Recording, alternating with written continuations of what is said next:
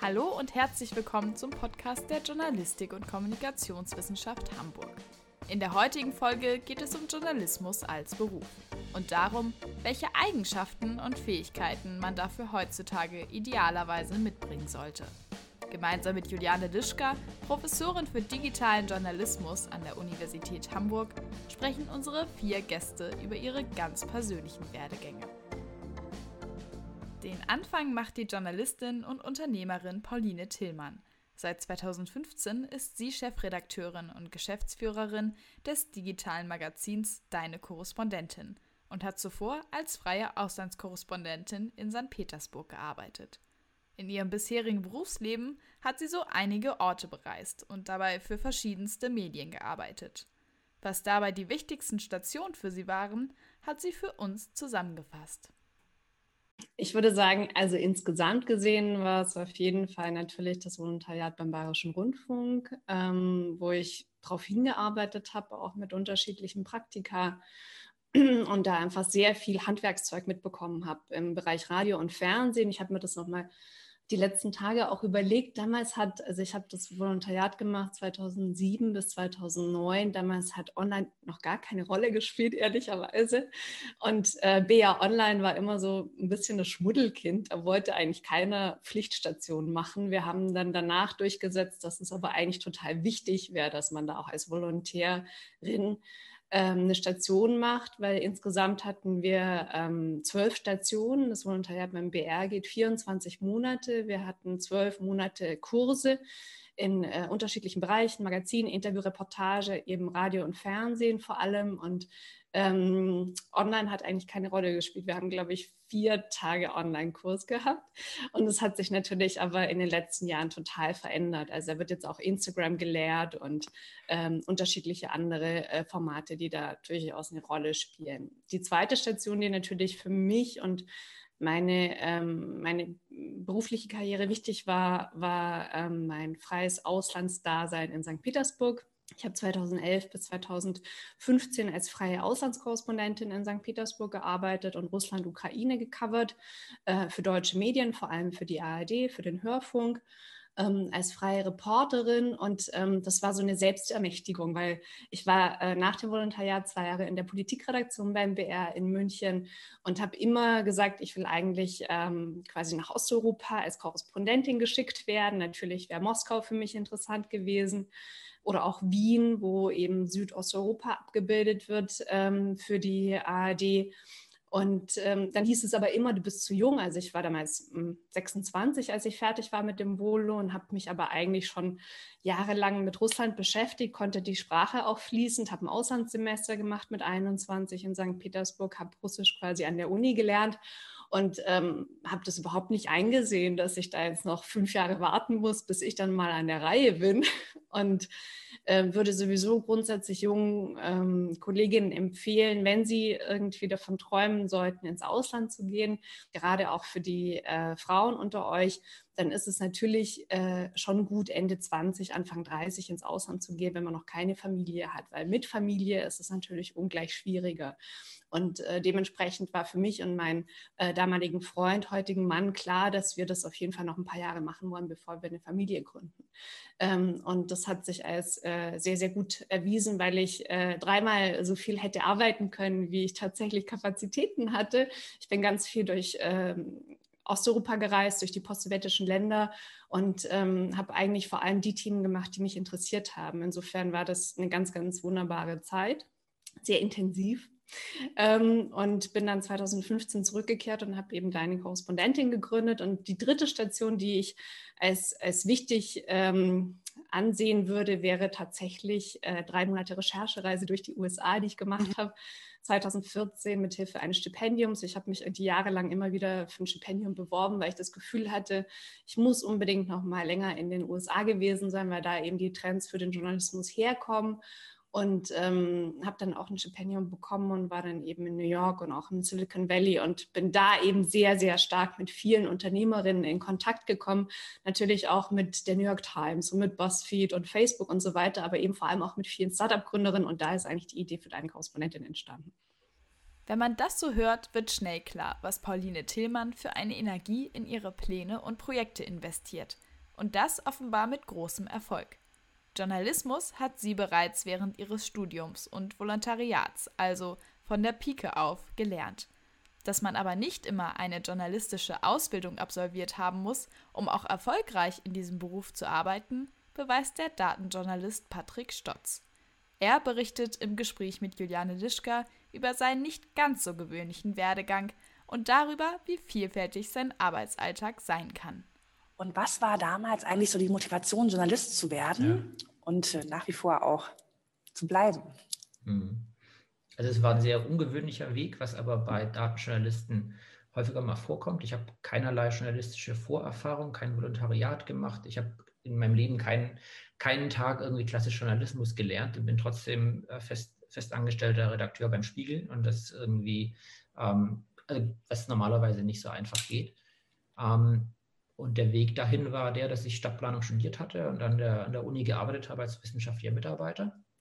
Und erstmal das so ein, so ein Vorteil, auch wenn man am richtigen Lehrstuhl ist an der Uni, dass man hofft, ja, viel, Inhalt, viel inhaltlichen Freiraum hat. Den hatte ich. Und der inhaltliche Freiraum war, ähm, dass wir ein Projekt hatten an der Uni, ein Forschungsprojekt. Da ging es darum, die, die voraussichtlichen Auswirkungen von Bauprojekten zu bewerten. Also mit Geodaten. Das ist ein Baugebiet. Hier kommen Straßen hin, hier kommen Häuser hin, hier kommen Wohnungen, Nahversorgung, was auch immer hin. Was sind die potenziellen Auswirkungen davon für die Versiegelung der Landschaft, für die Immobilienpreise mhm. und so weiter? Komplexes Modell. Und am Ende geht es aber darum, von Daten ausgehend eine, ja, eine Folgeabschätzung zu machen und das auch irgendwie zu vermitteln.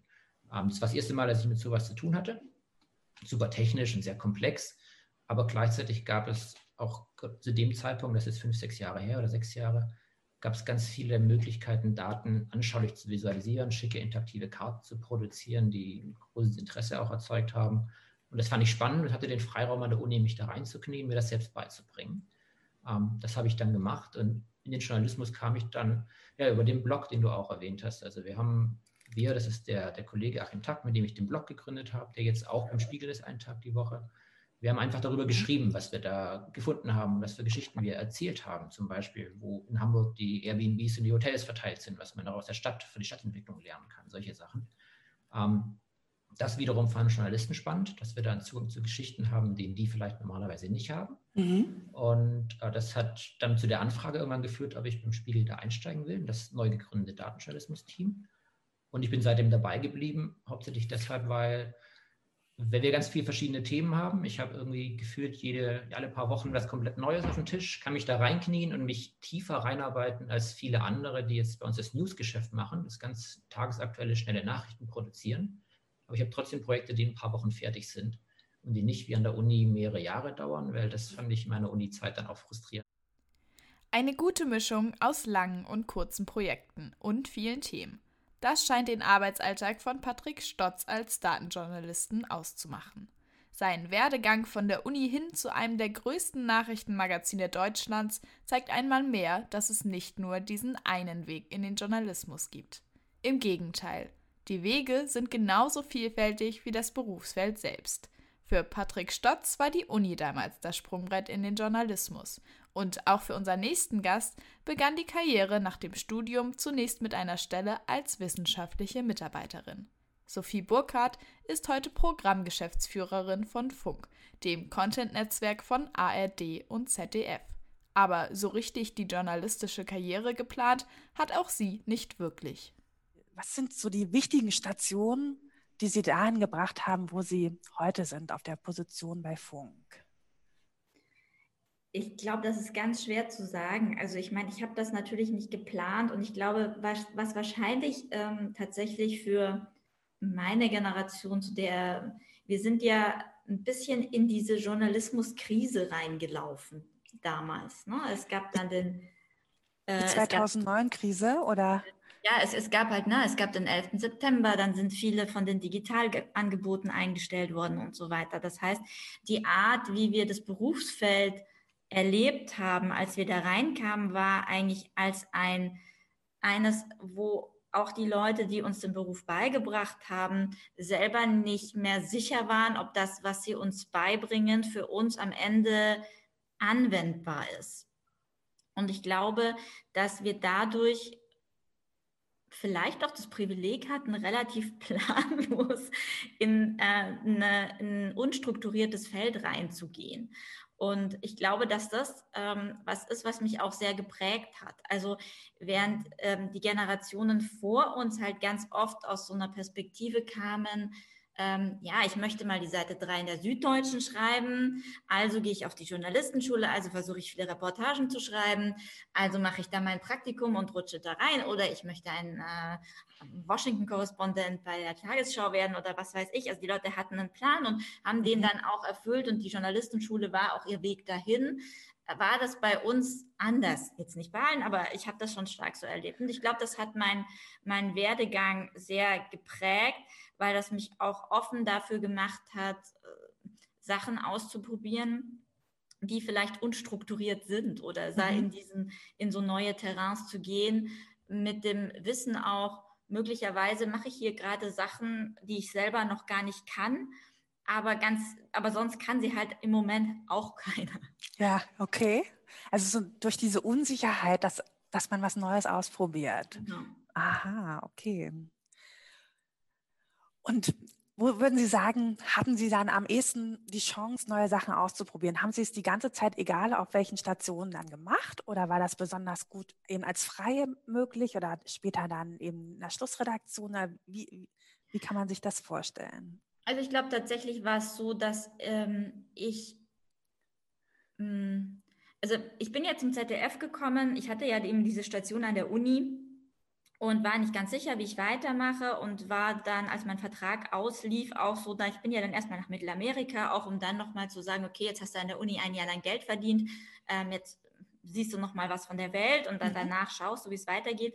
Und ich hatte danach halt mein Geld dann da aufgebraucht während dieser Reise und habe gedacht, jetzt machst du mal was, wo man relativ schnell was verdienen kann und bin dann in diesen Schichtbetrieb in Mainz gegangen, weil die Nachrichtenschichten halt eine ganz gute Möglichkeit Aha. waren, über den Sommer da erstmal Geld zu verdienen. Und ich habe niemals gedacht, dass ich beim ZDF bleibe oder ähm, jetzt, ich bin jetzt zehn Jahre in Mainz oder dass ich in Mainz bleibe, sondern ich habe gedacht, na, jetzt machst du mal diese, machst mal diese Dienste und ähm, dann schaust mal, wie es weitergeht. Also da war nie so ein richtigen Plan dahinter oder so, sondern das hat sich dann, hat dann so eins das andere gegeben. Aber ich hatte dann halt die Chance, dass dadurch, dass der, dieses, dieser Online-Bereich dann im ZDF ja auch noch gar nicht so gut besetzt war. Und man dann aber halt doch gemerkt hat, dass das irgendwie im Bereich, da führt irgendwie kein Weg mehr dran vorbei, dass dann als die äh, neuen Referenten gesucht wurden für dann damals Peter Frei, ähm, ich gefragt wurde, ob ich zu so einem Vorstellungsgespräch kommen will. Und dadurch bin ich quasi in diese Managementstruktur gekommen. Einfach halt als, als jemand, ähm, der da mit einem anderen Blick darauf kommt, als Leute, die halt nur Fernsehen gemacht haben bisher. Und das hat natürlich mich insofern geprägt, als ich dort bestimmte Dinge gelernt habe, die ich dann für den Aufbau von Funk gebraucht habe, die eher in so einer, sage ich mal, Management-Ebene, aber eben auch, ich meine, öffentlich-rechtlicher Rundfunk ist ja auch eine Form von ähm, ja, der, der öffentliche Auftrag bedeutet ja auch, man hat Gremienarbeit, man muss Transparenz herstellen. Das sind ja auch ganz viele Dinge, die eher in so einem, sag ich mal, semi-politischen, medienpolitischen Raum liegen, die ich da dann halt auch gelernt habe und die ich gerade am Anfang von Funk auch ganz viel gebraucht habe. Zur richtigen Zeit am richtigen Ort sein und dabei vielleicht auch mal etwas wagen, was bisher nicht viele vor einem gewagt haben. Vor allem im Journalismus wandelt sich das Berufsfeld stetig. Da ist es immer von Vorteil, wenn man in jungen Jahren jemanden hat, der einen an die Hand nimmt und die ein oder andere Erfahrung mit einem teilt. Unser letzter Gast ist der Investigativjournalist Christian Fuchs. Nach einem Studium der Kommunikationswissenschaft in Jena absolvierte er in Hamburg die Ausbildung an der Henry Nann Journalistenschule. Er berichtet davon, wie hilfreich es sein kann, einen Mentor zu haben ich wusste immer schon, dass ich gern recherchiere. Äh, und, aber ohne einen Menschen oder einen Mentor, nämlich John Götz, der damals beim Spiegel gearbeitet hat, äh, wäre ich, glaube ich, niemals, äh, hätte ich das so verfolgt, weil er äh, mich so ein bisschen unter seine Fittiche genommen hat und mit ihm ich ganz wichtige Recherchen zusammen gemacht habe und von ihm sehr viel lernen konnte, wie ähm, er recherchiert und, und was er so macht. Und dann habe ich ähm, mit ihm zusammen ein paar Jahre gearbeitet und bin auch zum Fernsehen mit ihm auch gegangen ähm, und da war eine, äh, der wichtigste Punkt war, dass ich äh, 2010 aus Hamburg nach Leipzig gezogen bin. ähm, und mit dem Ziel, über Ostdeutschland zu berichten und nicht mehr äh, nur über Hartz IV, Nazis und Stasi, äh, was so damals so der Mainstream war, über Berichterstattung aus den neuen Bundesländern. Und äh, das hat ungefähr ein halbes Jahr geklappt. Dann rief mich nämlich John an, da war ich gerade für einen Arte-Film, den ich gemacht habe in Amsterdam. Und er rief an und sagt, Christian, äh, da haben sich drei Nazis oder zwei Nazis in einem Wohnmobil in Eisenach erschossen. Das ist, glaube ich, eine große Geschichte. Willst du damit einsteigen? Und dann ähm, hat uns das drei Jahre unseres Lebens, äh, als ich dann Ja gesagt habe, gekostet. Da haben wir nämlich dann mehrere Filme zum NSU, dem sogenannten nationalsozialistischen Untergrund, und ein Buch ähm, dazu gemacht und sehr viele Artikel.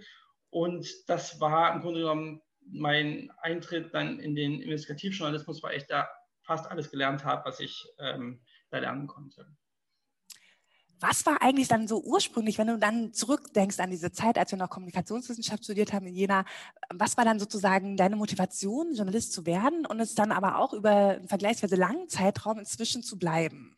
Ja, also es gibt sehr viele Menschen, ähm, die, glaube ich, zum Journalismus kommen über Schreiben und weil sie gerne schreiben und schon immer gerne Tagebuch geschrieben haben und ähm, das war bei mir nicht so, sondern ich habe eher gemerkt, ähm, dass ich was verändern kann mit Journalismus, dass es einen Unterschied macht, ob man etwas schwarz auf weiß aufschreibt oder nur behauptet. Und das habe ich schon in der Schule gemerkt, weil ich da eine Schülerzeitung mit ähm, aufgebaut hatte und ähm, da wir nie ernst genommen wurden als SchülerInnen, aber dann, ähm, äh, wenn wir das aufgeschrieben haben, dann haben die Lehrer versucht, uns zu zensieren.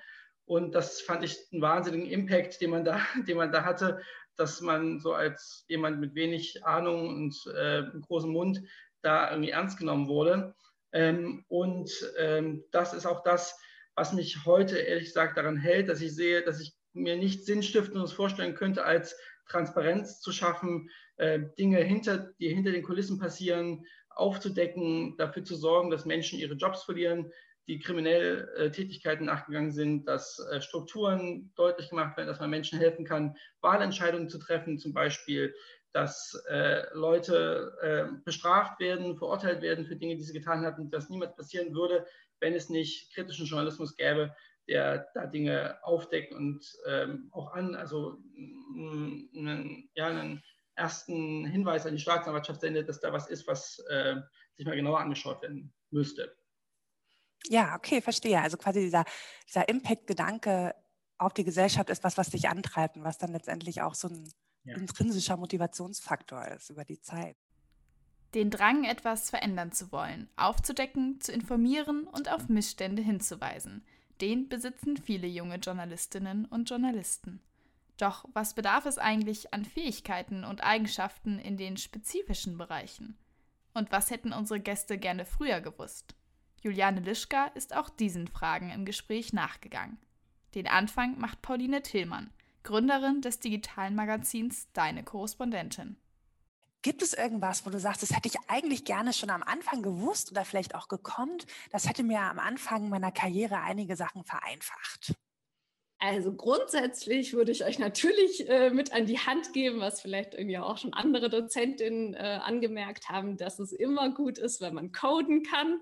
Das konnte ich natürlich nicht, als ich angefangen habe mit Journalismus vor 20 Jahren. Da hat irgendwie kein Mensch von Coding gesprochen. Ähm, das kann man auch lernen innerhalb von drei Monaten an, an unterschiedlichen Universitäten, unter anderem in den USA, aber sicherlich mittlerweile auch in Deutschland. Also dieser ganze Bereich Datenjournalismus ist sicherlich einer, der auch in den nächsten, Monat, äh, nächsten Monaten und Jahren wichtiger werden wird und äh, wo es immer gut ist, wenn man quasi eine Grundahnung hat vom, vom Programmieren. Ähm, also eine Programmiersprache hätte ich, glaube ich, mit Anfang 20 äh, gerne gelernt, wenn ich jetzt so im Rückblick mir mhm. das anschaue.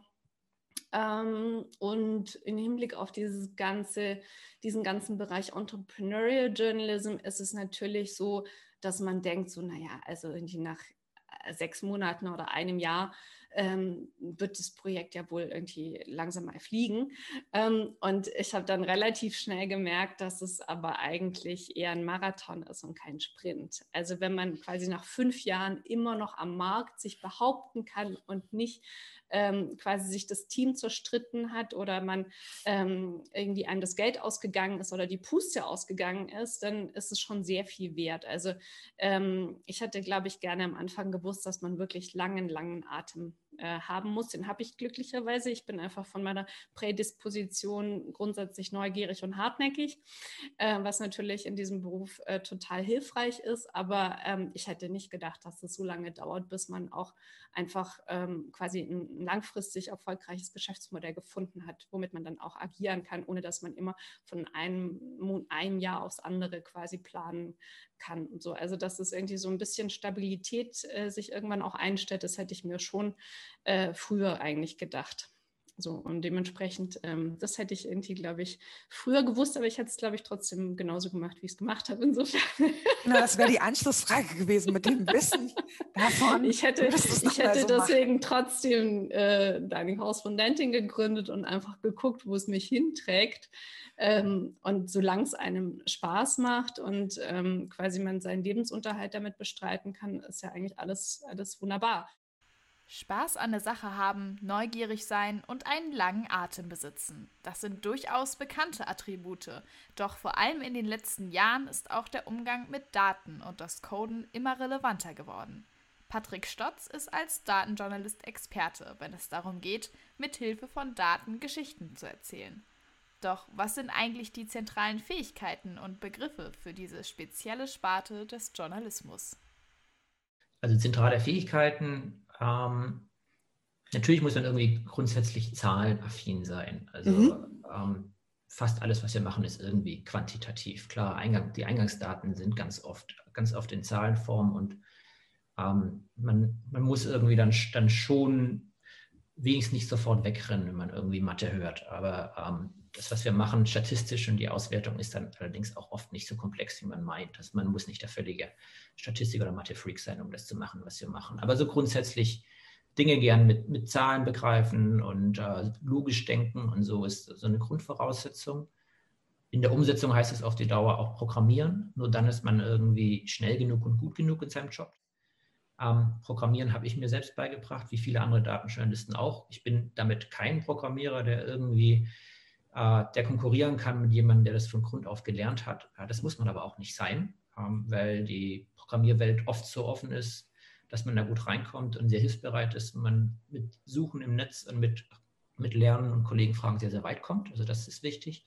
deswegen ist auch sehr wichtig, dass man ähm, ja, dass man sich selber in neue Themen einarbeiten kann, schnell. Das ist dann wiederum was klassisch Journalistisches wahrscheinlich, sich schnell in Themen reinfinden, tief genug einsteigen, dass man sie gut durchdringen kann und sie dann zusammenfassen und vermitteln.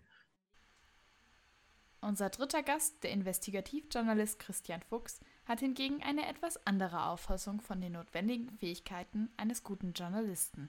Für ihn sind vor allem zwei Dinge von Relevanz.